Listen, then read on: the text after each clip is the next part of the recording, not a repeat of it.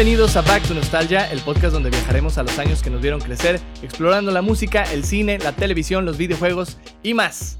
Yo soy Charlie López y seré tu doctor Emmett Brown en este viaje por el tiempo. Nostálgicos, nostálgicos. Estamos de vuelta nostálgicos con la segunda temporada de este su podcast favorito, Back to Nostalgia. Estamos por eh, escuchar en este momento nuestro ya clásico episodio de música, nuestro ya clásico episodio de música. Siempre es bueno empezar con algo de música el día, ¿verdad? Es bueno levantarse, poner esa canción que tanto te gusta a ti y pues queremos hacer lo mismo con este podcast, ¿verdad? Queremos disfrutar de la música y vamos a estar explorando en este episodio la música del año de 1990. Como tú ya lo sabes, Back to Nostalgia es un podcast en donde pues exploramos los años que nos han visto crecer y nos estamos yendo año por año. La primera temporada fue en 1989, esta segunda temporada es 1990 y así nos vamos a ir yendo, nos vamos a tardar un ratillo, ¿verdad? Pero ahí vamos a ir llegando pronto, pronto a los años que siguen. Y en este episodio, déjame te platico, vamos a estar explorando las canciones que se lanzaron en 1990, los artistas que figuraban en las listas de popularidades entonces, los sucesos musicales que marcaron la época y pues vamos a, a dirigirnos ese año todos juntos pero para poder comenzar esta travesía necesitamos a un acompañante. Siempre necesitamos a nuestro Marty McFly que nos acompañen, pero en este caso, este ya le hemos denominado así cuando es una chica la que nos acompaña, es nuestra Marta McFly. Y eh, nuestra Marta McFly en este viaje por la música es mi exalumna y amiga. Vale, Salinas, vale, ¿cómo estás? Nostálgicas. Nostálgicas. Vamos a sacar el disco juntos. ¿Cómo estás, Vale? Muy bien, ¿y tú, Charlie? Gracias por invitarme. No, hombre, gracias a ti, gracias a ti por, por animarte a, estar con nosotros aquí en Back to Nostalgia. Esperemos que, que disfrutes mucho la experiencia de viajar en el tiempo. ¿Alguna vez has viajado en el tiempo tú? Eh, pues sí, muchas veces cuando sueño, cuando recuerdo. es, es, casi siempre mm, eh, andamos así todo el día, ¿no? Viajando en el tiempo, segurísimo. Creo que vivimos más en el tiempo pasado y futuro que en el presente, que es algo triste, pero así pasa. Literal, así es cierto, sí es cierto. Pero bueno, ahorita vamos a concentrarnos en el presente, pero del 1990. Haz de cuenta que nos vamos a ir para allá y a ver qué tal nos va con, con la, la, visitada ese año, a ver cómo nos trata el año de 1990. Oigan, pues déjame les platico un poquito. A Vale, yo le di clases en la prepa. Ella, este, eh, lo, por lo que sé, ¿verdad? Por lo que sé, Vale es súper fan de la música. De hecho, ya la escucharon cantar, ¿eh? Canta súper chido, Vale. vale, ¿por qué no nos platicas un poquito de ti? ¿Tú a qué te dedicas? ¿Tú qué estudias? ¿Tú qué onda? Claro, mira, pues, eh, pues como dijiste, soy Valeria Salinas, tengo 21 años, estudio comunicación y medios digitales y pues este, me dedico a, eso, ¿no? A hacer videos, hago narraciones, entonces tengo varios clientitos, también soy community manager, eh, entonces a mí me apasiona todo eso, ¿no? Pero aparte de esta pasión, que es la que estoy estudiando, me apasiona mucho la música, me gusta mucho cantar, y hacer covers, tengo un canalcito de YouTube y este y también aparte de eso estoy en mi escuela en un grupo estudiantil que se llama Vocal Nation y ahí pues cantamos y son puros covers a capela, entonces ya sabrás, la música es parte de mí, es parte de mi ser y sí, como dijiste, es súper fundamental la música en la vida de las personas. Con escuchar una canción ya te cambia el mood por completo. Definitivo, sí. Ahorita, antes de comenzar el episodio, estamos platicando, dice Vale, la música la tengo en la sangre, mira. Hicimos un chiste, precisamente, ¿no? Que si, si le sacan sangre del brazo izquierdo, sale la nota la, ¿verdad? La. y así cada quien debe tener la música diferente en su sangre, ¿no? A mí me sale mucho eh, la nota fa del brazo, del brazo derecho. Perfecto. Vale, oye, dijiste en tu escuela estás en un grupo. ¿En qué escuela? A ver, platícanos. Ah, estoy en el TEC, en el TEC de Monterrey. Ay, tú. borrega. Borrega. No quise decir porque aquí es otro bando, ¿verdad? No, oye, vaya, yo trabajo en la UDEM, pero mira, así como dices la música en la sangre, yo tengo el TEC en la sangre también, yo estudio ahí también. Dale, que no escuchen. Que no es que, híjole, ya lo, y mis alumnos de la UDEM lo van a escuchar, ya valió. Hijo eso. Uh. Oye, pero ¿sabes qué? Más que UDEM y Tech, somos TechMe, la verdad. TechMe, TechMe Forever. Para todos los del TechMe que nos ah, están escuchando en algún eh, eh, momento de la historia del planeta, este, pues sí, levanten este, sus brazos al aire y manden buenas vibras. sí, somos TechMe, definitivamente. Fue ahí donde te conocí, vale, precisamente. Sí, ahí son nuestros orígenes. Sí, exactamente. Oye, vale, ¿tú en qué año naciste? Platícanos. Mira, pues muy raspando en 1999. Wow. Wow. Sí. Órale, pues nos llevamos 10 años, fíjate, yo soy del 89. Wow. 89. Nos tocó cerrar las décadas de cada quien. A mí los 80 y a ti los 90, ¿verdad? Sí. Qué padre. Oye, ¿hay algún dato eh, interesante que tú conozcas o reconozcas del año de 1999 que tú te acuerdes? Que tú conozcas, que te hayas leído. Mm, pues ya ves que nos pediste datos importantes en el primer episodio. Sí. Y pues estuve investigando pues de la música, obviamente, porque me gusta mucho. Y, ay, Charlie, no me acuerdo. pues pasaron muchas cosas, fíjate. Pasaron muchas cosas. Pero, o sea, sí supe que, o sea, sacaron música personas muy como que icónicas en la música pop, por ejemplo, Britney Spears o Christina Aguilera, también o sea, me gusta, la verdad es que yo soy una persona muy retro, me gusta la música de ahorita, pero a mí me encanta más como que la música disco y este MC Hammer, que también MC Hammer es como de los noventas. Entonces, este, Sí, la neta es que no soy mucho de fechas. De hecho, yo antes de comunicación estudiaba relaciones internacionales y pues era lo mismo fechas, este, datos y no, o sea, la neta no soy buena en eso, pero sí te puedo decir que me gusta mucho la música de, de la época. Eso es todo, eso es todo. Sí, yo creo que todos estamos iguales, ¿no? De repente conocemos algunos clásicos, pero ni, ni sé cómo se llama la canción, ni sé cómo se llama la artística, la artista, perdón, pero es la canción esa que me gusta demasiado, ¿no? y eso pasa, eso, eso, eso nos, nos pasa a todos, ¿no? De que nos enamoramos de ciertas cosas del pasado y pues por eso hacemos este podcast, para recordarlo y compartirlo con más gente. Sí, así es. Qué chido, vale. Pues bien, vale, te pregunto, ¿estás lista para este viaje por el tiempo? Estoy lista, Charlie. Eso. Excelente, pues abróchate el cinturón porque vamos a fijar nuestro tiempo de destino a marzo de 1990. Agárrate porque ya mm. vamos para allá. Y nos vamos a ir hasta marzo, nos vamos a brincar enero y febrero, porque pues no hubo datos muy, muy relevantes, ¿verdad? Por ahí que rescatar. Y quiero empezar en marzo y a ver qué tal este dato que te traigo a ti y a todos los que nos escuchan. El año de 1990 comenzaba con una noticia muy triste para los fans de Ilse, Yvonne y Mimi, ya que en marzo de ese año el trío de pop mexicano Flans anunciaba su separación. Flans fue la primera agrupación de pop femenina en México y alcanzó mucho éxito en la segunda mitad de los ochentas, no solo en Latinoamérica, sino también en Estados Unidos. Pero después de cinco años de trabajo sin descanso, la agrupación decidió separarse. Pero todo bien, o sea, no hubo pleito ni nada, solamente como que, ah, vamos a darnos un descanso, ¿verdad? Por ahí dijeron las flans. Como Oye, ¿te gustan? Un descansito. Un descansito y siempre regresan. Literal. Oye, vale, ¿a ti te gustan las flans? ¿Conoces la música de ellas? Eh, no sé, no estoy muy familiarizada, pero no es de la, las de la canción de No controles. Exactamente. Ah, ya ves, ya ves. Sí, sí las ubicas. Sí, sí, sí, sí las ubico. No, pero pues no, no sabía ese dato, fíjate.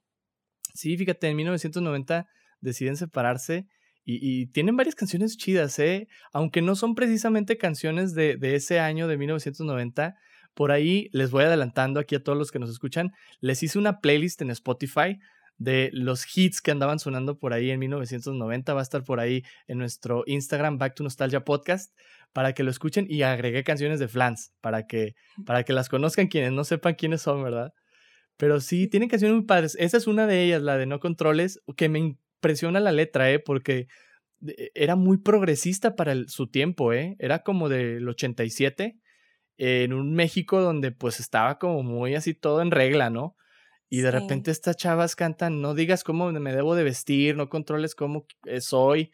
Y, dices, wow, o sea, feminismo mm, del más puro, ¿no? O sea, en, ese, en ese tiempo. Está también esta otra canción, la del bazar, no sé si la has escuchado. Me enamoré de ti en un bazar. No sé si te suena por ahí.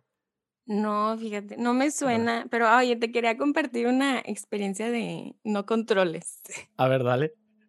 Pues ya ahora, ahora que dices que es una canción muy progresista, pues no lo había pensado porque, o sea, no lo había relacionado con, con el feminismo, porque me acuerdo que yo en primaria bailé esa canción como en una asamblea y pues era todo pues muy cute, ¿no? De que no, controles y así.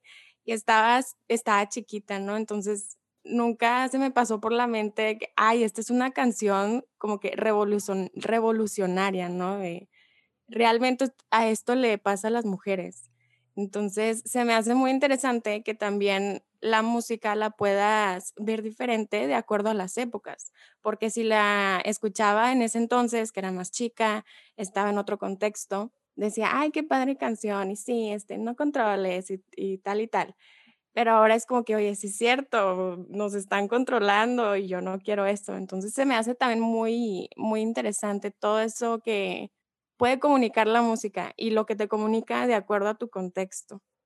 Sí, definitivo, tu contexto y tu época, ¿verdad? Época en la que estás viviendo. Y luego también eh, de repente esto es inspiración para todas, ¿no? Porque dices, oye, mira lo que estaba pasando antes, ¿no? Lo que estaban cantando antes y son cosas que ahorita estamos sintiendo, ¿no? Entonces también de viajar en el tiempo, de repente puedes rescatar varias cosas que te pueden servir para el ahora, ¿sí? Sí, eso sí, perfecto. Oye, pues te platico más. Mira, la situación fue que Yvonne, una de las miembros de, de, Flans, eh, acababa de embarazarse y sentía que necesitaba un descanso y tiempo para dedicarse pues a otras cosas. Y sus compañeras dijeron, va, vamos a apoyarnos, ¿verdad? Una de las cosas que me gusta un chorro de Flans es que la agrupación son nada más ellas tres. Es decir, nunca van a meter a alguien para reemplazar a otra. Y eso me, me, me gusta mucho de este, de este grupo y de muchos otros, ¿no? Vale, ¿alguna vez tú has estado en una banda o en algún grupo musical? Ay, pues banda creo que no, pero grupo musical, pues como te comenté, estoy en un grupo que cantamos covers a capela y pues nos dividimos en secciones, yo soy soprano y así. Y sí, o sea, es básicamente eso y lo que sí es muy importante, eso que dices, como que haya esta unidad, esta lealtad, porque de hecho una cosa muy importante que decimos siempre es que debe de haber eh, perdón la palabra, pero una peda, para que, este, para que los nuevos miembros como que entren en confianza, porque si no tienes confianza con tus miembros del mismo grupo, pues no va a salir un producto bien, ¿no? No va a salir como que armónico. Entonces, sí, es muy importante este asunto de unidad. Sí, definitivo, sí, porque pues si no están unidos, se, se va todo para abajo, ¿no? Y a veces hay bandas que, que, que en medio de estar unidos se empiezan a, a, separar, pero queda lo bueno de ellos en su música también, ¿no? Entonces, aquí Flans es un ejemplo de, de, lo que dices. Qué padre que, que hacen sus, sus, ¿cómo dijiste? Pedas, ¿verdad? ¿Cómo era la palabra? ¿Cómo era la palabra? Sus pedas, exactamente. Oye, y déjate cuento más. Las Flans regresarían en 1999 con nueva música y conciertos, pero se volverían a separar o a descansar en 2005. Y después se volverían a juntar en el 2012. Como que ellas eran muy así, ¿no? De vámonos de poquito en poquito, como que no nos queremos comer el mundo. Y actualmente, Flans está conformado solo por Ilse y Mimi, que eran dos de, de las Flans originales. Y este año acaban de cumplir 35 años de haberse formado. 35 años, no manches. La neta, cantan súper chido, cantan muy bonito y son un icono del feminismo en México. Y no sé si tú te acuerdas, este, vale, pero Mimi e Ilse fueron juezas en el programa de TV Azteca, La Academia. No sé si te tocaba ver a ti la Academia, pero unas de las juezas que llegaron a tener en algún momento fueron miembros de Flans. Mm, vaya, no, no me tocó. Sí, pero sí veías la academia. Mm, de repente, la verdad es que no soy muy fan de esos shows porque están medio, están medio truqueados. Sí, están súper ya vendidos, ¿no? Sí. Sí, pero bueno, la original, para todos los que nos escuchan y se acuerdan de la academia, la original fue la primera y se acabó, ¿verdad? Ya las demás fueron como que ya nomás quieren sacar dinero, ¿no? O sea, pero bueno, así, así nos tocó. Y por ahí un dato de, de, de las flans, ¿verdad? Se separan en ese año y pues un icono de feminismo, ¿verdad? Váyanse a escuchar a las flans y empodérense, chicas, empodérense. Empodérense. También los vatos, deconstruyanse. Deconstruyanse, escuchen las flans, por favor. Excelente. Y pues vale, nos vamos de marzo hasta mayo. Nos vamos a brincar el mes de abril para darte otro dato súper interesante.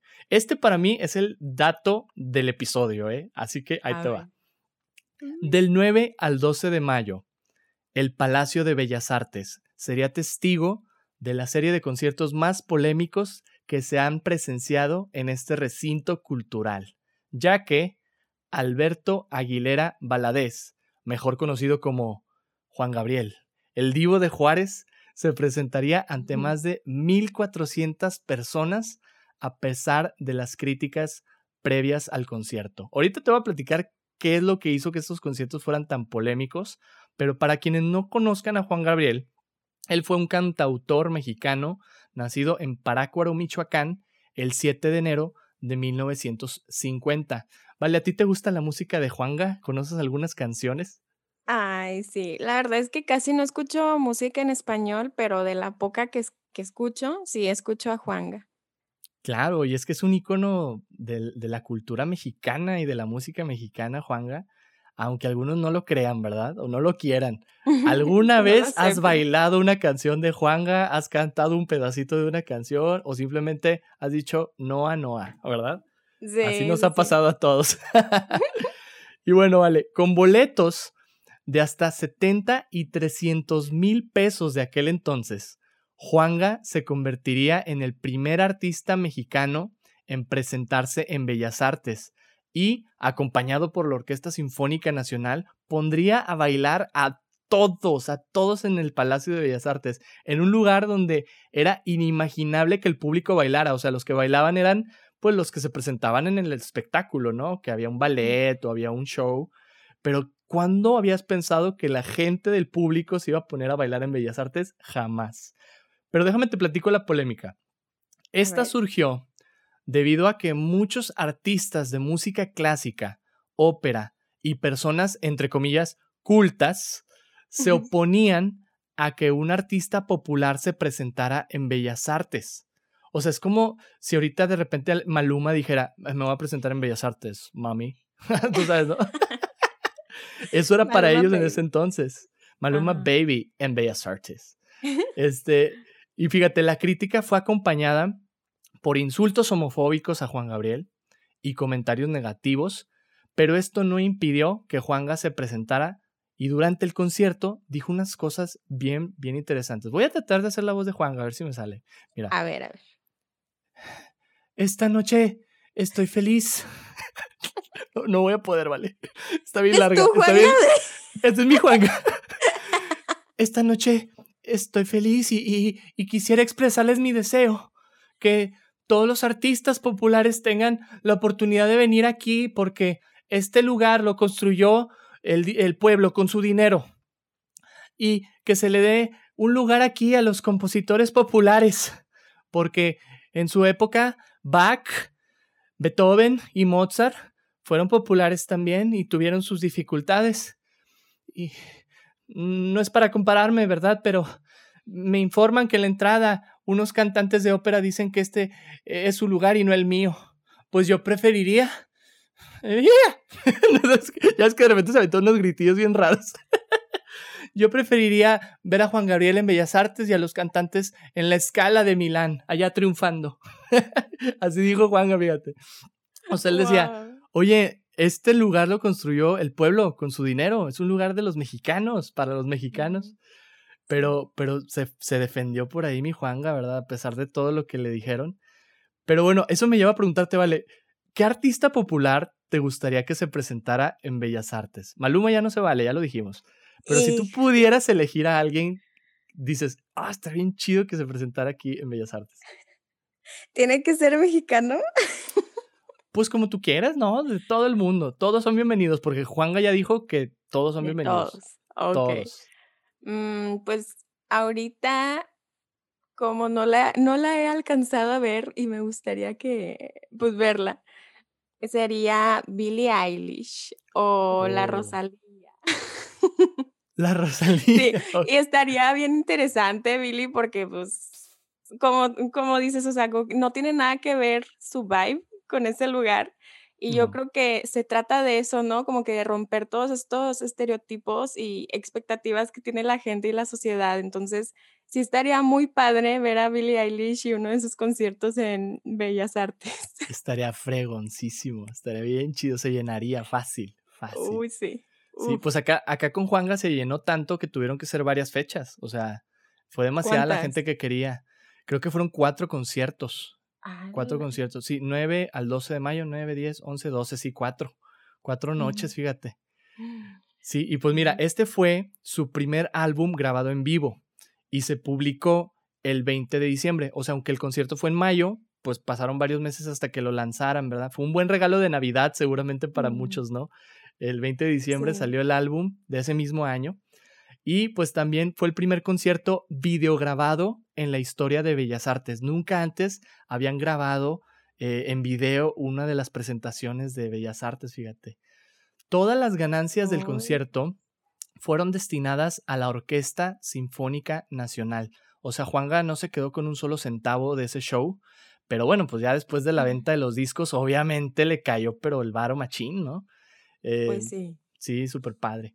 Y mira, en algunos datos curiosos de este suceso, el presidente, bueno, expresidente Carlos Salinas de Gortari, tu tío, vale, Salinas, ¿verdad? Carlos Salinas. Mi tío. tu tío. Este, asistió al concierto. Carlos Salinas fue al concierto de Juanga. Y otro dato curioso también es que Juanga obtuvo ovaciones de hasta 15 minutos. Imagínate, le aplaudieron y le gritaron así, Juanga, te amamos. 15 minutos, no, no, es como el sueño de todo artista, ¿no? Sí, en hombre, es que Juanga sí es bien súper icónico, o sea. Sí. Ay, no. Aparte de su música, pues él en sí, no, no, no, está, está bien denso. Sí, todo él como... O está. Estaba, ah, no, y, y, vamos para ese dato ahorita, te cuento. Ay, no. Ay, mi Juanga. Fíjate. La hora sad. Es muy temprano, Charlie. Perdón, es muy temprano. Quizá para los que lo están escuchando esto en la mañanita, sí se van a ir bien tristes al trabajo o a la escuela, ¿verdad? Y a, la clase virtual. a la escuela virtual. A la escuela virtual. Así de que se cambian de su cuarto a la sala. Y ya.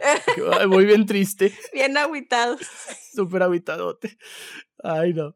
Pues mira, este no sería el primer concierto de Juan Gabriel en Bellas Artes. Después va a regresar.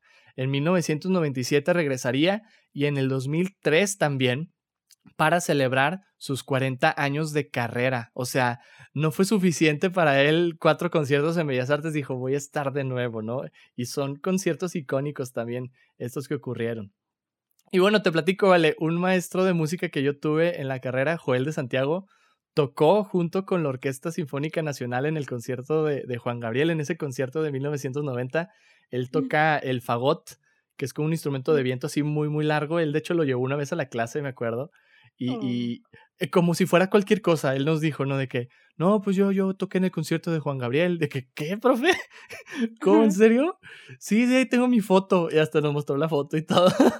Wow. Oye, pero tú estudiaste ingeniería o algo así, ¿no? Sí, pero muy curiosamente, cuando yo estaba en el TEC en aquellos años 2010, 2011, se les ocurrió meter como clases extracurriculares, no sé, obligatorias, y teníamos que llevar unas, o, eran como una o dos, y yo dije música, claro, o sea, era más como historia de la música y como apreciación de la música, pero me acuerdo mucho ese maestro que nos enseñó, eh, o nos platicó, vaya, de, de lo de Juanga. Ay, qué padre. Y sí que bueno, muy buena concentración en clase. Ay, sí, sí, sí. perro. Ay, no, que se escuche tu perro. Aquí todos son bienvenidos en Back to Nostalgia. no, es que no está su papá, se fue a ah. pasearse y pues anda a gritir. Pero bueno, aquí, aquí ya, ya, ya lo conocieron todos. ¿Cómo se llama tu perro, Vale? Se llama Nico. Bueno, no es mío, es de mi hermano. De tu hermano. Es Nico, sí. Bueno, ahí le mandamos saludos a Nico, ya se volvió famoso aquí en Back to Nostalgia. quería ser parte de. Sí, él quería, él quería salir, ¿verdad? Oye, te termino de platicar de Juanga. El 28 de agosto del 2016, pues se nos moría. Se nos moría tristemente. El divo de Juárez se nos iba. Pero un año antes, en noviembre del 2015, pues no se nos moría, no se nos moría, se nos caía. se nos caía el Juanga en un concierto en la ciudad de Houston, Texas. ¿Te acuerdas de esa caída de ese video? Ay, sí, súper famoso. Yo creo que por ese video lo conocí de chiquita. Yo creo que muchos, ¿no? Muchos de que, ay, mira, ¿ya viste el que se cayó? ¿Quién es? Juanga. Ah, ¿quién es ese? Ah, que canta. Ah, órale. Oye, vale, ¿alguna vez a ti te ha pasado algún oso así en el escenario como a Juanga? Digo, no que te caigas, pero que digas, ay, me acuerdo un chorro una vez que se me olvidó la letra o que se me no sé, eh, pues sí, fíjate que cuando estaba más chica, creo que estaba en primaria o seco, iba yo a una escuela donde te enseñaban canto, modelaje, y entonces cada semestre hacían un festival y tenías que audicionar si querías ser solista, porque te presentabas en grupo y luego ya después habían solistas. Entonces yo pues audicioné y todo, quedé, y me acuerdo eh, que era, me dieron la canción de Espacio Sideral.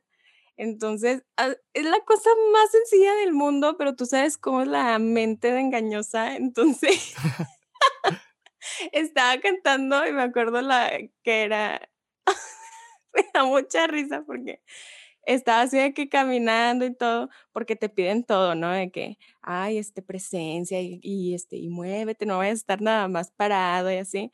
Entonces estaba pensando en todo esto y creo que fue mi primera vez de solista, entonces estaba como que nerviosa y luego ya estaba que, y en un plato de cereal, o sea, hice eso yo como que y no, o sea, todo eso me agüitó un chorro, aparte, pues estaba más chica, como que no tenía esta, esta resiliencia, ¿no? Pero obviamente seguí. Pero sí me traumó un chorro y hasta el grado de que pues salí, todos me felicitaban y yo como que no me felicites. Suele pasar, ¿no? A mí me ha pasado, pero en el escenario actuando. ¿Verdad? Que de repente se me olvida la línea o se me olvida la, la, acción, no sé, y ahí le improviso, ¿verdad? Para que salga. Y uno por dentro se siente de que, chin, todos lo vieron, lo regué, todos se, todos se dieron cuenta. Y luego sale así de que, no, bárbaro, maravilloso, excelso. O sea que, güey, ¿no te diste cuenta que...? sí, pues, así, así nos pasa. Sí, pero a mí... es lo bueno de actuar porque bueno, creo que también eso es lo que nos decían los maestros de si ustedes se equivocan, pues la gente ni sabe cómo es la coreografía, entonces ustedes denle, ¿no? Capaz era tú solo. ya sé. Sí, a mí seguramente, digo, también he cantado en público, se me ha olvidado la letra, me acuerdo. O sea, no me acuerdo un momento en específico, pero seguramente mil veces me olvidó la letra, mil veces se me olvidó algún acorde, porque también eh, toco instrumentos y fue de que, ay, ¿cómo era? Y se escuchó bien feo y de que, ay, no, era ese. Lo reglas, ¿no? Pero sí, a todos nos ha pasado. Nunca me he caído como Juanga, pero, pero pues hay que cuidarse, ¿verdad? Afortunadamente, ahorita dando clases en línea, pues está más difícil caerse, ¿verdad? Pues estás sentado todo el día. A menos que tengas una silla muy mala, ¿no? que, ah, se, se venció la silla y ya estás para abajo, ¿no? Sería muy gracioso que eso pasara. Sí, pero pues igual no hay nada de qué preocuparse porque hasta los más grandes se han caído y yo creo que por eso, ¿no? O sea, han sido tan grandes de todas las veces que se han caído y pues es algo de lo que te puedes aprender, pues. Claro, qué bonita reflexión, ¿eh? Tú sigue cayéndote, Charlie, no pasa nada. Ahorita me voy a caer tres veces, tú no te puedes es bueno caerse, pero como dices, es mejor levantarse, es lo más importante, ¿verdad? Sí. Es, eso es lo bueno. Y Juanga nos lo enseñó, ¿verdad? Juanga nos lo enseñó y, pues lo queremos mucho allá al Juanja, al Juanja, Juanga. al Juan. Él ando cambiando el nombre, oye, pobre. Oye, pues de mayo nos vamos a brincar hasta agosto. Nos vamos a brincar el mes de junio y de julio para platicarte un dato súper interesante del mes de agosto. Para el siguiente dato, quiero hacer un juego, ¿va? Lo he titulado Adivina la canción, ¿sí? Voy a tararear dos melodías, ¿vale? Voy a tararear dos melodías y tú me tienes que decir qué canción es. ¿Estás lista? Ok. Ahí te va la primera, a ver si la reconoces. Si no sabes, tú dices, ay, no, no sé, no, no, no, no me suena. La primera dice así. Tan tan tan tarararam, tan tan tan tarararam, tan tan tan tarararam, tan tan tan tarararam. La reconociste, ¿verdad? Ah, ¿tú, ¿cuál, cuál crees que sea? Ice Baby. Se llama así, ¿no? Ahí te va, ahorita te, te, te, te respondo. Ahí te va la segunda, te dije que eran dos melodías. Ahí te va la segunda. A ver. Tan tan tan tarararam, tan tan tan tan tarararam, tan tan tan tarararam, tan tan tan tan tarararam.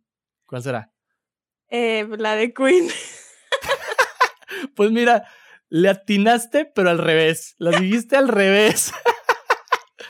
La primera es Under Pressure de la banda Queen junto con David Bowie. Es una canción que cantaron juntos por ahí en, en los 80s, a principios de los 80s. Y la segunda es Ice Ice Baby. Chécate la diferencia. La de Under Pressure es tan tan tan tarararam, pausa, tan tan tan tarararam, pausa, tan tan tan, ¿sí? Y la de Ajá. Ice Ice Baby es tan tan tan tarararam, tan tan tan tan tarararam. Le meten como unas notitas más. Ah, Oye, qué padre que sí la reconociste, ¿eh? Oye, pero me estoy dando cuenta que en la primera le hice ten, ten, y esa es la de Y luego Queen, dijiste, y y dijiste la otra. No Ay, no. ya le estás viendo y no ves. Estás viendo y no ves, vale. Estás escuchando y no escuchas. Pues déjame te platico, vale, y a todos los que nos escuchan por ahí en el episodio. En agosto de 1990, el artista Vanilla Ice, rapero caucásico, lanzaba su álbum debut To the Extreme, al extremo, con su One Hit Wonder, Ice Ice Baby, tan tan tan tan tararara, ¿verdad? Canción que fue muy polémica por su plagio de la canción, como ya lo dijiste, Under Pressure de la banda británica Queen junto con David Bowie. El riff de bajo, que es el que tarareé, es prácticamente lo mismo. O sea, Ice- a- Vanilla Ice lo único que hizo fue agregarle como unas dos notas extra, ¿verdad? A, a- a- a- a esa pausa que hace la canción de Queen, él le agregó unas notas más. Y la banda Queen, junto con David Bowie, demandaron a Vanilla Ice y este tuvo que pagarles una feria por el plagio. O sea, no se quedó este, e- e inmune de la demanda. Y, Sí. y qué loco, vale, qué chido que sí la reconociste, ¿no? Pero te quería preguntar, ¿te acuerdas o conoces tú de algunos otros casos de plagio en la música que te vengan por allá a la mente? Uy, sí, me acuerdo cuando casi no había redes sociales, a mí me encantaba ver videos de YouTube de este plagio, canciones y así, ¿no? Este, pero una que me acuerdo mucho es una de Shakira, de la que empieza. Creo Ah, que es sí. Hips Don't Lie, ¿no? Sí, sí. Sí, y que pues era de otro señor y así. Y pues la verdad, ahorita ya no sé muy bien qué onda con eso porque como que samplean las canciones, entonces ya no es plagio, ahora es sample y así, ¿no? Entonces, no sé, pero sí, sí ha habido muchos, muchos casos. Claro. Sí, fíjate, yo me acuerdo, ¿sabes de cuál? Y, y ese lo he compartido con mis alumnos en, en una clase cuando hablamos del tema de integridad. Eh, Coldplay, la canción Viva la Vida, sí la, la reconoces, ¿no? I Sí, sí, sí. used to rule the world. da, da, da, da, da, na, na, na. Es un Ajá. plagio de una canción eh, instrumental de un guitarrista que se llama Joe Satriani. Eh, la canción de él, no, ¿cómo se llama? Es Fly to the Sky, creo. Eh, y él toca eso, pero en su guitarra, o sea, se escucha.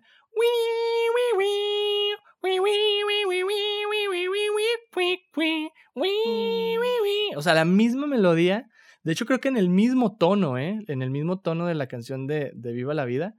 Y acá también eh, eh, este, este brother demandó a Coldplay y tu- tuvieron que pagar, tuvieron que pagar una feria. Y no manches. Sí. No, y, y aparte, ahora, ahorita me acuerdo que, de hecho, mi último cover que hice fue porque escuché una canción y dije, no manches, esta canción se escucha muy parecida a esta, ¿qué tal si las fusiono? Órale, ¿qué canciones sí, eran? Era, este, pues la que salió primero, Creep, de Radiohead, Ah, y claro. Midnight Train, de Sam Smith. Entonces, me acuerdo que escuché la de Sam Smith y, o sea, pues empezaba igual, eh, o sea, igual que Creep. Entonces, pues yo la verdad no soy muy, no soy ingeniera en audio, pero yo lo único que hice fue pues descargar el, el, no sé, el karaoke de Sam Smith y ya nada más le metí letra de Creep y quedó como si fueran parte de una misma. Qué chido. Oye, voy a, voy a ir directamente a escuchar esto ahorita que acabe el episodio, ¿eh? ya Qué chido. Ustedes también, vayan Ustedes al canal también. Valeria Salvela. sí, ahorita no lo compartes. ¿Cómo, ¿Cómo es de nuevo? Es Valeria Salvel. Salvel. Órale, ahí para que la busquen a Vale y escuchen su este, fusión musical, ¿verdad? De Sam Smith con Radiohead. Qué chido, oye. Y qué buena rolita de Radiohead, ¿eh? Me dan ganas de, de, ya llegar a, al año donde Radiohead hace historia, ¿verdad? Es en los noventas, precisamente. Vamos para allá, próximamente. Espéralo. y bueno, vale. Nos vamos después de este plagio de Vanilla Ice de agosto. Nos vamos a octubre, nos vamos a brincar, brincar el mes de septiembre y en octubre siempre a mí me gusta platicar los datos históricos de octubre porque es el mes en que yo eh, nací, es mi mes de cumpleaños, acabo de cumplir mm. años recientemente. ¡Uh! es que te dejamos como 100 notificaciones. Ya sé, oiga, no me dejaban este, responder, o sea, apenas estaba respondiendo uno y ya tenía 50 más, ¿no? Y de que, ay, déjenme en paz. Ay, ¿por qué soy tan amado? ¿Por qué soy tan, por qué soy tan querido? O sea, ya no me quieran, por favor. Oye, a mí siempre me gusta platicar los datos de octubre, pues porque es mi mes y siempre hay cosas chidas. O sea, y no lo digo porque yo haya nacido ese mes, siempre salen cosas bien, bien chidas en octubre y 1990 no fue la, excepción, ¿eh? Según Internet, al menos así yo lo quiero creer, ¿vale? El día de mi primer cumpleaños, el 8 de octubre de 1990, la banda argentina Soda Stereo lanzaba como sencillo la canción de música ligera. Ah, sí. Nada nos libra, nada más queda. Ahí estoy haciendo mi imitación de Gustavo Cerati, ¿verdad? Oye, este fue su... Muy, muy bueno. Es que ahorita te hago la... ¿Cómo es? El argentino siempre se me confunde con el español. Pero ahorita te hago una, una imitación más fiel de Gustavo. Ahorita lo hacemos. este, este fue su segundo sencillo del álbum Canción Animal, así se llamaba el disco. Y esta es una de las canciones más conocidas de la banda, ¿no? O sea, piensan en Soda Stereo y casi todos piensan en de música ligera. Es la clásica canción de, de, concierto así de rock en español, ¿no? De, los covers también. Si alguna vez vas a un evento de covers de rock en español, seguramente van a cantar esta, van a tocarla. Y fue la última canción que ellos tocaron en su concierto de despedida en 1997, cuando se separaron y fue la canción que eh, pues cantaron después de, perdón, antes del famoso Gracias Totales. ¿Sí has escuchado esa frase de Gustavo Cerati? El Gracias Totales.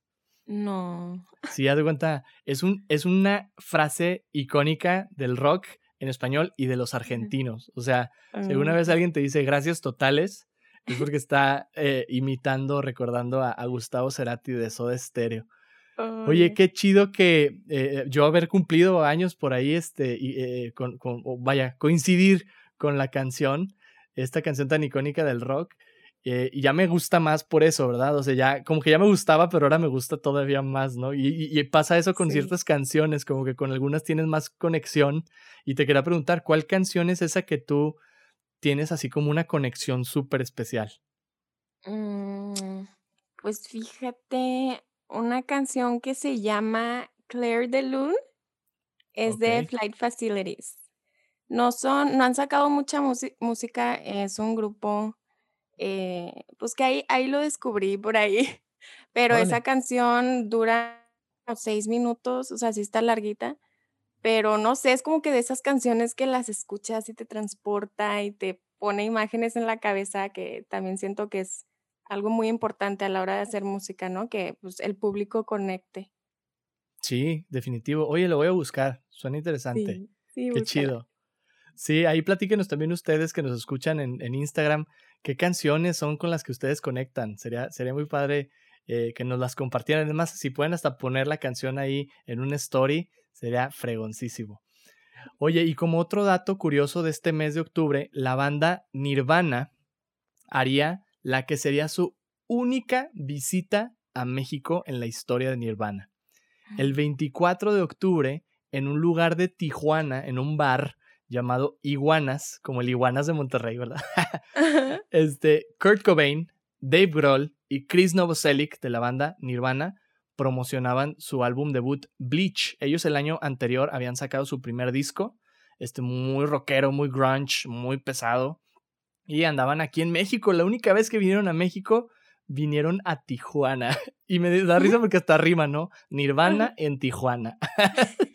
Literal. Oye, vale, ¿qué banda que nunca ha venido o que nunca vino a México te gustaría que viniera? Mm. no es la pregunta que me dijiste hace rato, ¿verdad? No, no, ah, revelando los secretos del episodio. No, lo cortas, lo cortas. se queda, se queda. Este, em, no sé, es que fíjate, la verdad es que me gusta mucho la música, pero no soy mucho de tener tantos ídolos. Ah, pero sí te comentaba, mm, pues esta Billie Eilish no ha venido, entonces iba a venir este año, más sin embargo, pues COVID no se pudo. Oh. Entonces, yo sí, sí quisiera realmente ir a un concierto de ella, aunque sea pues en Ciudad de México. Y también se me hizo eso raro, ¿eh? Porque iba a venir a Ciudad de México, a Guadalajara y a Monterrey no, y pues no sé a qué se deba, pero sí dije, mm. no, pues chale. Y este, a Billie, Billie Eilish, pero también me he dado cuenta que un artista que nunca ha venido y que pues es súper solicitada es Taylor Swift. Y como he tenido clases así de música, le, les he preguntado a mis profesores y me dicen, no, pues es que a lo mejor y también son como que requisitos de la misma disquera, no es que el, el mm. artista no quiera ir, sino pues la disquera no, no lo permite o así. Yo no, pues qué sad, pero pues sí, mi respuesta, mi respuesta es Billie Eilish, yo la amo. no sabía que ella nunca había venido, fíjate, a México, digo, es tan, tan popular ahorita en, en el mundo y, suena muy extraño, ¿no? De hecho, ¿sabes qué? Suena más extraño que Taylor Swift nunca haya venido. O sea, ya con tantos años de carrera. Sí. Y tantas giras que ha hecho y, la fama que tiene. Oye, aquí tiene un montón de fans, segurísimo. Sí, sí, eh, sí. Pues ojalá, ojalá que después del COVID se animen a venir, ¿verdad? Yo creo que menos, ¿verdad? Van a decir, no, México y COVID, no, no. Este, ah. pero esperemos, esperemos que sí. Que, por cierto, hablando de Taylor Swift, ella y yo somos del mismo año. Ah, sí, tu gemela. Es mi gemela. Yo soy más grande que ella por unos meses, pero es mi, es mi cuate, es mi gemela. Este, de, hecho, tiene un disco, ¿no? Se llama 1989, literal. Sí, sí, sí. 1989. Qué chido, ¿no? Ah, yo conecté mucho con Taylor. De hecho, ¿ya viste el documental que hay de ella en Netflix? Sí, sí lo vi. Uh, está bien padre. Está muy, muy chido. Oye, pues sí, vino Nirvana a Tijuana y bueno, pues si se anima Billie Eilish, ¿por qué no? Que también venga a Tijuana, ¿verdad? Pues que también Taylor Swift a Tijuana. Estaría muy gracioso que llegaran ahí, ¿no? Sí. Pero bueno, vale, nos vamos al mes de noviembre con el último dato de este episodio, ¿sale? Ok. Ok. Cerramos este episodio con uno de los mayores fraudes de la música moderna. Ahí te va. El 12 de noviembre de 1990, Frank Farian el creador del dúo alemán Milli Vanilli admitiría que los cantantes de canciones como Girl You Know It's True y Baby Don't Forget My Number hacían lip sync, es decir, ellos no cantaban, no eran las voces que se mm. escuchaban en el disco.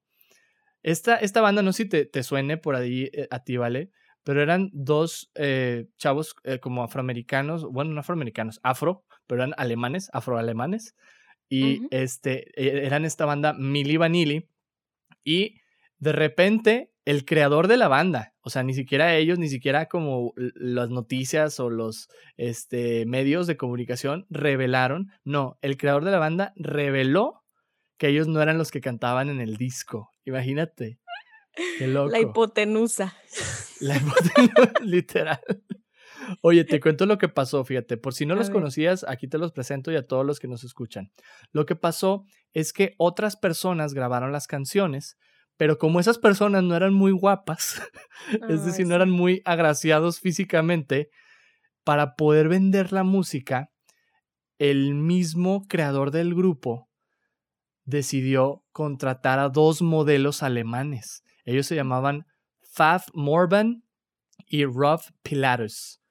Mm, Y los, los que ves en los videos son ellos y los ves nada más moviendo los labios, pero ellos no están cantando nada. Y en los conciertos también. O sea, era de que se presentaban y, y- y nada más ponían el playback, ¿no?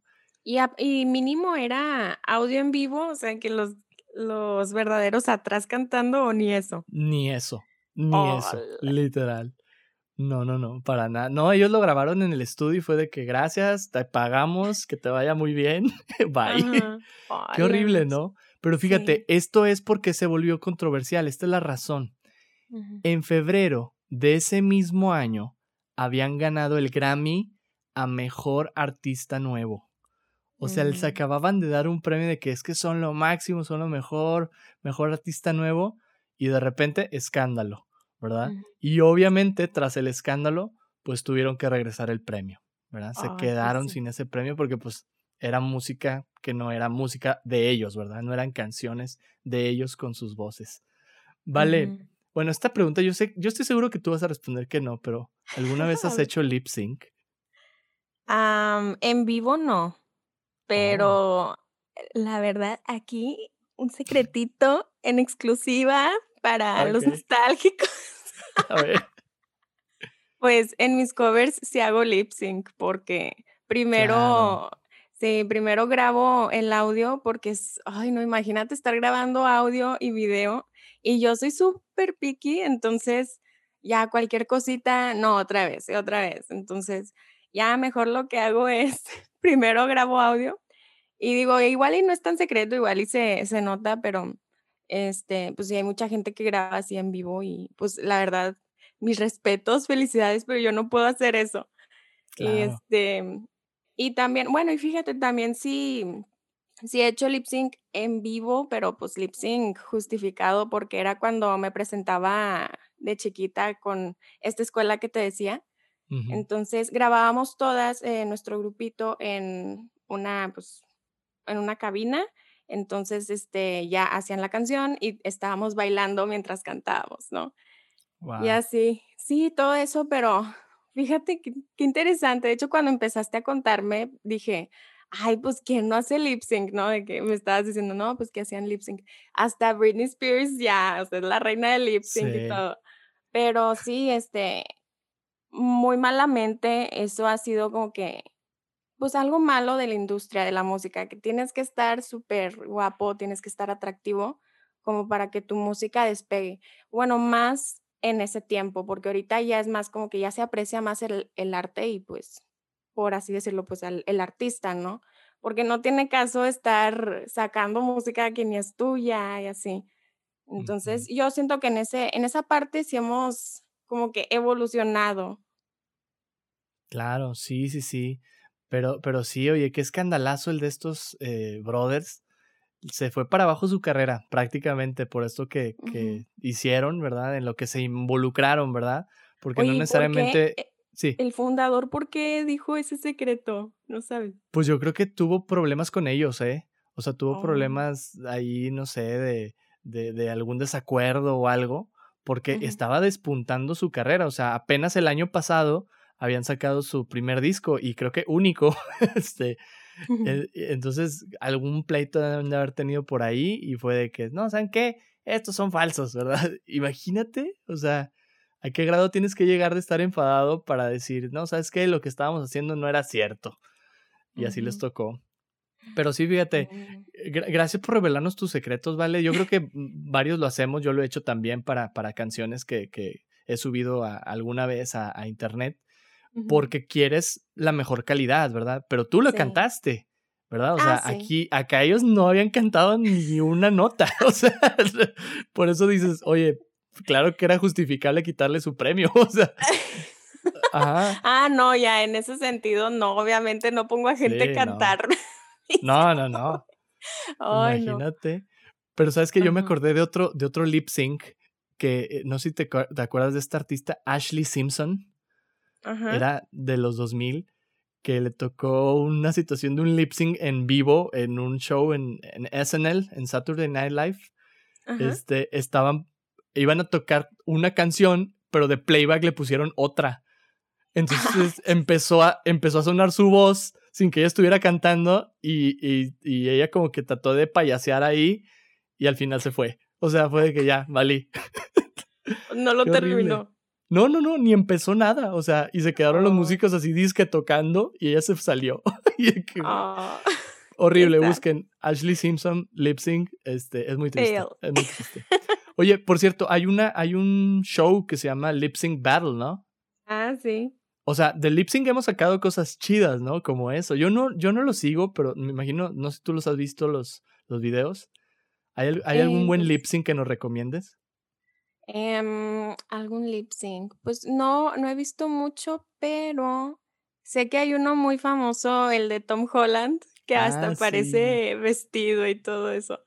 Eh, pero a mí me gusta mucho, pues por obvias razones, ¿verdad, chicas? Eh, el de Chaining Tatum.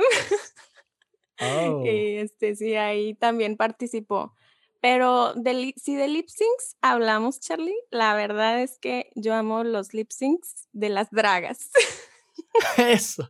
Wow, órale. Sí, sí, sí, Yo sí les recomiendo, aparte de ese de Lip Sync Battle, sí les, les recomiendo ver RuPaul's Drag Race porque pues está súper padre que es, pues es puro arte, ¿no? Es este concurso de drag queens y al último, para ver quién se queda, pues hacen un lip sync for your life, ¿no? Qué chido, lo voy a buscar, suena súper divertido, ¿eh? Sí, sí, hay unos bien icónicos. Sí, y, también me acuerdo del de Tom Holland. Hace la canción de, Rihanna, ¿no? Umbrella. sí. Qué chido, qué divertido. Pues vale, es así como llegamos al final del episodio, pero no sin antes compartir algunos datos curiosos y menciones honoríficas, ¿sale? Sale. En datos curiosos, el 31 de octubre, entre comillas, nace Noodle, la guitarrista japonesa ficticia de la banda Gorillaz. Seguramente conoces a Gorillaz. Y la monita, la monita que sale, que es guitarrista, nace, ¿verdad? Ese, ese día, el, el día de, oh. en Halloween, se supone. Oh. También, eh, pero de ese año, de 1990. O sea, ella tiene mi edad prácticamente, la monita de Gorillaz. Oh. También en ese año, en 1990, Roger Waters, el ex miembro de la banda Pink Floyd, ex bajista, da un concierto en Berlín con motivo de la caída del muro de Berlín. Es un concierto así muy, muy grande que hizo con varios artistas invitados. También ese año Green Day lanza su primer álbum, 39 Smooth. Por ahí era la aparición de Green Day, ahorita que todos andan bien punk con Green Day, ¿verdad? Y en ese mismo año se presentaría en el auditorio, escuchen cuál auditorio, Luis Elizondo, en la ciudad de ah. Monterrey, el tenor italiano Luciano Pavarotti. ¡Hala! Vino al TEC, sí. Wow, no sabía. Sí. Vale, ¿tú te has presentado ahí en el, en el Luis Elizondo? no, ni para que hago memoria, no. Tú así de que echando un viaje, pero. A ver, ¿cuándo fue la última vez? Después de los conciertos que Enero, febrero. y, luego en la pandemia, ¿no? De que enero, febrero, pandemia. Ah, pues no. no, creo que no. Órale. Yo tampoco nunca, pero sí he ido, obviamente. Mil eventos por ahí. Oye, no. Pero me acabo de acordar de algo. Tú tienes un momento histórico en el Luis Elizondo. ¿Cuándo? ¡Ah! Sí. Ya sabes a qué me refiero, ¿verdad? ¿Con Luisito o qué? Con Luisito. a ver, platícanos, vale, platícanos. Oh, pues es que fui a Marketing Fest, en, no me acuerdo qué año, creo que fue 2019, 18, y este, y pues llevaron de ponentes varios y fue Luisito Comunica. Y pues dan de cuenta que daba su, su, ¿cómo se dice? Pues su plática y al último habían preguntas y respuestas. Entonces como que era el más solicitado, obviamente. Y ya pasaron preguntas y respuestas y todos súper sentaditos, levantando la mano. Y yo que brinco y ¡ya! y todos de que, ah, ok, ok. Qué risa. y ya, este, Y yo estaba que ya, ya, y le hace, wow, Luis y yo. Y ya me pasan el micrófono y le hago la pregunta. Y este, y así, o sea, pero estuvo padre platicar con él porque, de hecho, es algo que como que me causa ahorita conflicto porque ahorita como que ya está medio canceladón. Ya sé. Por, por lo que ha subido a sus redes, pero la verdad es que sí es algo que como que me pregunto yo, porque al momento de que él dio su plática, pues nada que ver con el Luisito que ves en los videos, o sea, el, Mm. Luisito Comunica es un personaje, él, pues Luis, es, un, es una persona pues muy centrada y todo. Y sí, Wow. sí he llegado a pensar como que, pues qué triste, como que te pongas a hacer payasadas nada más para ser relevante, Qué porque triste. pues sí, porque la verdad digo, es que todo este hate que a lo mejor le están dando, digo, pues sí, sale de él, pero en sí lo, lo hizo como para entretener y todo eso. Y pues Sí. generó lo que quería, ¿no? De que interacción con sus redes y con su persona. Pero sí, o sea, en ese entonces yo me sentí súper realizada porque le hice una pregunta a Luisito. Y como también estudiaba relaciones internacionales y todo esto, pues a mí me gustan mucho las culturas, viajar y todo eso, y pues ese es el giro de, de Luisito. Entonces yo sí lo, lo admiraba, o bueno, lo admiro en ese sentido, que sí ha llegado a hacer cosas súper grandes y viajar a, y hacer como que mini documentales. O sea, todo eso yo creo que es el sueño soñ soñado, ¿no? El sueño soñado El sueño soñado del es, soñador. este,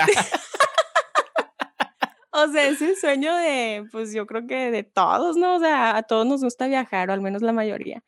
Pero sí, yo por eso lo lo admiraba un chorro. Entonces, sí, esa es esa fue como que mi historia especial en Luis Elizondo. Ya sé. Oye, pues si hubieras estado en 1990, le hubieras gritado a, a Luciano Pavarotti. Tengo una pregunta, Luciano, Luciano. Seguramente, ya, ¿no? ya. Yo, yo, yo, Luciano, yo quiero cantar. Sí. Sí, pues fíjate. Adópteme. Adóptame. Sé italiano, mira. Italiano. Mira, con la manita así, yo soy italiana. Yo soy italiano. Como la pizza. Me Ay, gusta la pizza y la pasta. La pasta, la- el gelato. Sí. Ay, pues sí, fíjate, vi- vino a, a- a- a Monterrey, a- al TEC. Y mira, en menciones honoríficas de 1990 está lo siguiente. Artistas como los siguientes lanzaron música en ese año. Timbiriche, Alejandra Guzmán, Caifanes, ACDC, esta canción de Thunderstroke. Este, Bon Jovi, John Bon Jovi, o sea, solo él, John Bon Jovi, el, el cantante. Chayanne, Scorpions y sería el debut de Mariah Carey. Mariah Carey, Oh. la primera vez que la escucharíamos o que lanzaba su primer disco sería en ese año, fíjate.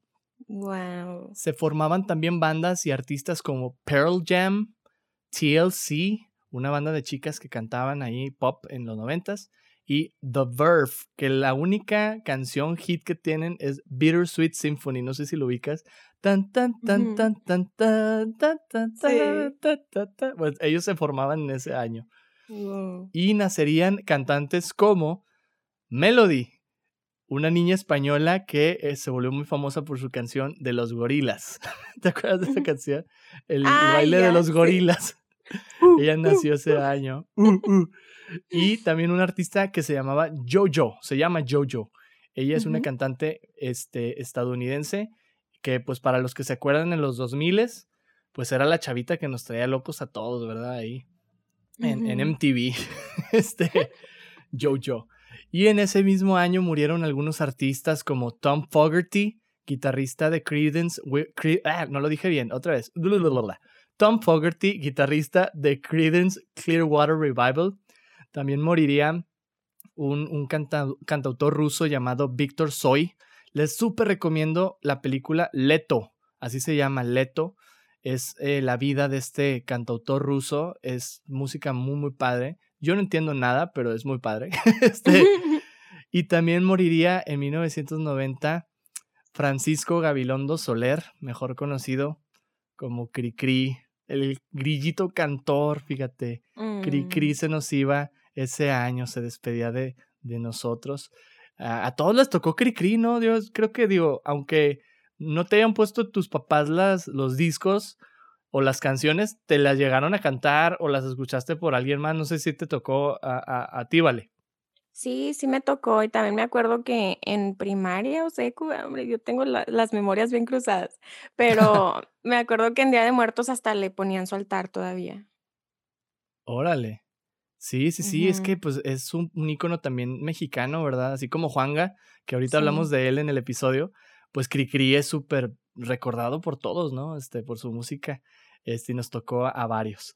Y bueno, vale, llegamos a la pregunta de la semana, pero antes de platicarte la pregunta de esta semana, vamos a ver cuál fue la de la semana pasada. La semana pasada eh, habíamos preguntado, además de la pandemia del COVID-19, ¿qué evento histórico te gustaría que la gente recordara del año 2020? Es decir, el 2020 va a ser obviamente recordado por el COVID, pero ¿qué otra cosa te gustaría que se recordaran? Por ahí tuvimos varias respuestas. Una prima mía, Rosy, Rosy, este, nos contestó. Este, me gustaría que se recordara que por dos meses el planeta tuvo un respiro, ¿verdad? O sea, como lo bueno, lo bueno detrás de la pandemia. Y por ahí algunos otros amigos este, nos comparten. Axel Martínez nos dice que recuerden el tornado de Apodaca, que hubo un tornado en Apodaca. El meteorito. Sí. Otro, otro amigo, Lalo, Lalo Martínez, también Martínez, fíjate, él dice la explosión de Beirut. ¿Te acuerdas de esta explosión que hubo recientemente ah, en, sí. fue en Siria, ¿no? Beirut. Este, súper terrible, ¿no? Este, muy, muy horrible. Dice otra, otra amiga, Elisa Benavides, dice, a lo mejor que recuerdan las elecciones de Estados Unidos y el 8 de marzo, dice, el Día de, eh, de la Mujer, y el 9, que, que, es otro día que deberíamos de recordar del 2020. El, el, ah, ¿Cómo fue el 9? ¿Cómo se llamó? Este, un día sin nosotras, si te acuerdas. sí. sí, este año fue el paro, eso sí también es histórico. Sí, así es, pues ahí algunas cosas. No sé a ti, ¿qué, qué más te gustaría, Vale, que se recordara del 2020? Mm, pues yo estoy muy de acuerdo con quien dijo que el planeta dio un respiro, porque pues yo creo que todos todos, todos, todos hemos aprendido algo pues de esta mm, pandemia, ¿no? Eh, yo, o sea, en lo personal, mi vida ha cambiado mucho y mis prioridades han cambiado porque primero tú crees o crees que el humano tiene control de todo y luego entra pues el mundo y, ah, no, papacito, yo, yo soy el que tengo el control. Y sí, o sea, una cosita súper pequeña nos puede afectar tanto en la vida como personalmente y en sociedad. Entonces, yo sí creo que, que se recuerde como más que una pandemia de que, ay, no, muertos y todo eso, que sí es muy lamentable, pues sí que es algo, pues crucial, eh, siempre ha habido, ¿no? Como para que el mundo dé un respiro y más que el mundo, sino las personas, porque yo no creo que después de esta pandemia alguien sea igual antes de lo que sucedió, ¿no? Entonces yo sí creo que como que un renacimiento, yo sí quisiera que como que la gente recuerde el 2020 más que trágico, un renacimiento que pues, siempre es para mejor. Sí, definitivo, definitivo, ver siempre el lado bueno. Por eso la pregunta precisamente, ¿no? Porque 2020, COVID, pero hubo más cosas, ¿verdad? Hubo más cosas positivas, avances, y, y pues hay que, hay que ver ese lado también. Y bueno, vale, te, quiero hacer la pregunta de esta semana y también a todos los que nos escuchan para que se animen a compartirnos sus respuestas. La pregunta de esta semana es, ¿a qué concierto histórico te hubiera gustado asistir? ¿Algún concierto que ya haya pasado, que quizás te digas, uy, ya lo vi en YouTube o lo tengo en DVDs y todavía es que existen los DVDs? Este, y dices, me hubiera encantado estar ahí. ¿Qué concierto te, te gustaría a ti haber estado? A mí me hubiera gustado, fíjate, y hablamos de ellos, eh, de Queen, la verdad, porque como que también yo creo que por el auge de la película y todo eso, resurgió mm, pues todo este movimiento por Queen, pero en sí la película me inspiró bastante y siento que transmite mucho y nos enseña mucho, entonces también hace poquito una maestra nos platicó en una clase que ella había ido al concierto de Queen y yo, ¡qué envidia! ¡Wow! sí, y este, digo, ay, no, qué padre. Y pues ahí para que veas, sí, pues son artistas hechos y derechos, porque como tú nos comentabas, habían artistas que ni siquiera cantaban, solamente eran el modelo y la voz era otra persona. Y este grupo, ah, pues la persona no era súper agraciada como los demás artistas, pero aún así no fue impedimento y logró salir pues su talento, ¿no? Y todo en conjunto. Entonces, yo creo que esos, esos artistas son los que realmente valen la pena. Y a mí sí me hubiera, me hubiera gustado bastante ir a un concierto de ellos. Y si de por sí te dan como que escalofríos, se te pone la piel chinita. Cuando los ves en video, imagínate en vivo. No, hombre. No, sería increíble. Oye, me viene a la mente, obviamente, no sé si, si pensaste en el concierto del, de Live Aid, que es el concierto más famoso que ellos tienen. De hecho, es el que aparece en la película de Bohemian Rhapsody. Eh, la recreación de ese concierto haber estado ahí hubiera sido increíble, ¿no? O sea, toda la vibra de la gente, así como que la potencia de la música. Pero ahorita que dices que, que dijiste tu maestra, fue a un concierto de Queen. Sí, sí, sí. Ellos vinieron aquí a Monterrey, fíjate. No sé si haya sido a ese concierto que ella fue. Sí, supongo que sí. Se presentaron en el estadio de Tigres. Sí. Pero no me acuerdo en qué año. Le voy a preguntar por ahí a un tío que se sabe bien el dato. Este, pero sí estuvieron aquí en Monterrey, fíjate, qué loco. Sí, pues, pues yo, fíjate, eh, conciertos históricos, no tengo uno en particular, pero a cualquier concierto de los Beatles me hubiera oh. encantado asistir. Los Beatles que iban empezando, ¿verdad? Porque ya después ya no siguieron haciendo conciertos, aunque hicieron un concierto por ahí en un techo, ¿verdad? Hay un famoso concierto del techo de, de los Beatles, donde cantaron varias canciones del álbum Let It Be, pero este, cuando eran así como la Beatlemanía, hubiera estado fregoncísimo, ¿no? De que yo fui a un concierto de los Beatles, no se escuchó nada porque las fans estuvieron gritando todo el tiempo, pero yo los vi, yo estuve ahí, hubiera sido maravilloso, a mí me hubiera encantado eso. Ay, sí, también. Sí, así que bueno, ustedes los invitamos a responder a la pregunta de la semana en nuestra cuenta de Instagram, arroba Back to Nostalgia Podcast. Y el próximo episodio, pues estaremos por aquí compartiendo tus respuestas en el podcast. Vale, ¿disfrutaste de este viaje musical por el tiempo? ¿Qué tal te pareció? Sí, mucho. Me pareció muy interesante y pues también te quería felicitar, Charlie, por esta iniciativa. Qué bueno que te lanzaste a hacer este proyecto. Está súper cool. Muchas gracias, Vale. Y sabes que lo más cool es que lo estoy haciendo con la gente que más quiero, con mis mm. amigos y este, platicar con ustedes y dejar esto grabado. Oye, es es súper chido. O sea, es casi como mi álbum de fotografías, pero en lugar de fotos es, es tu voz y es tu hermosa voz, ¿verdad? Entonces, gracias, Vale. Gracias por animarte a, acompañarnos en este episodio. Pero antes de, de, irnos, cuéntanos cómo te pueden encontrar las personas en tus redes sociales. Compártenos de nuevo tu YouTube para que vayamos a ver tus, tus canciones. Ah, claro que sí. Bueno, miren, en YouTube estoy como Valeria Salvel. En Instagram también estoy como Valeria Salvel, S-A-L-V-E-L. También en Facebook, Valeria Salvel. Ahí tengo una paginita. También en mi, acta de, en mi acta de nacimiento, también en mi IFE, bueno, INE, este, también en mi licencia. Sí, no, y pues si les gusta la música y así, pues sí los invito a, a, seguirme porque pues ahí saco covers y también estoy como que planeando otros proyectos, entonces son bienvenidos de poder seguirme y pues poder compartir todo esto que, que ahorita estamos compartiendo este Charlie y yo, que es nuestro amor hacia la música. entonces, así ando en redes sociales y pues Muchas gracias, Charlie. A ver tú, tus redes sociales, Charlie. Claro que sí, pues, pues lo que sigue, vale, no te adelantes. Este, a mí me pueden encontrar en Instagram como arroba soy Charlie López. Esa es mi cuenta de Instagram personal. Pero también, pues obviamente, síganos por ahí en Back to Nostalgia Podcast. Vale, muchísimas gracias. Gracias por acompañarnos el día de hoy. Gracias, Charlie. Gracias a todos los que nos están escuchando. Así es, muchas gracias por acompañarnos en este episodio de Back to Nostalgia. Te esperamos la próxima semana para platicar del cine de 1990. Síguenos en Instagram en arroba Back to Nostalgia Podcast.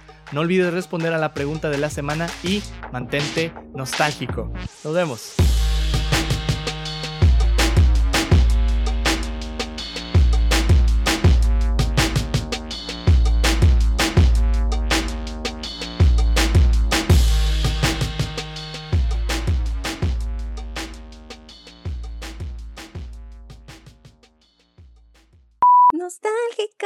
Nostálgicos son los mejores.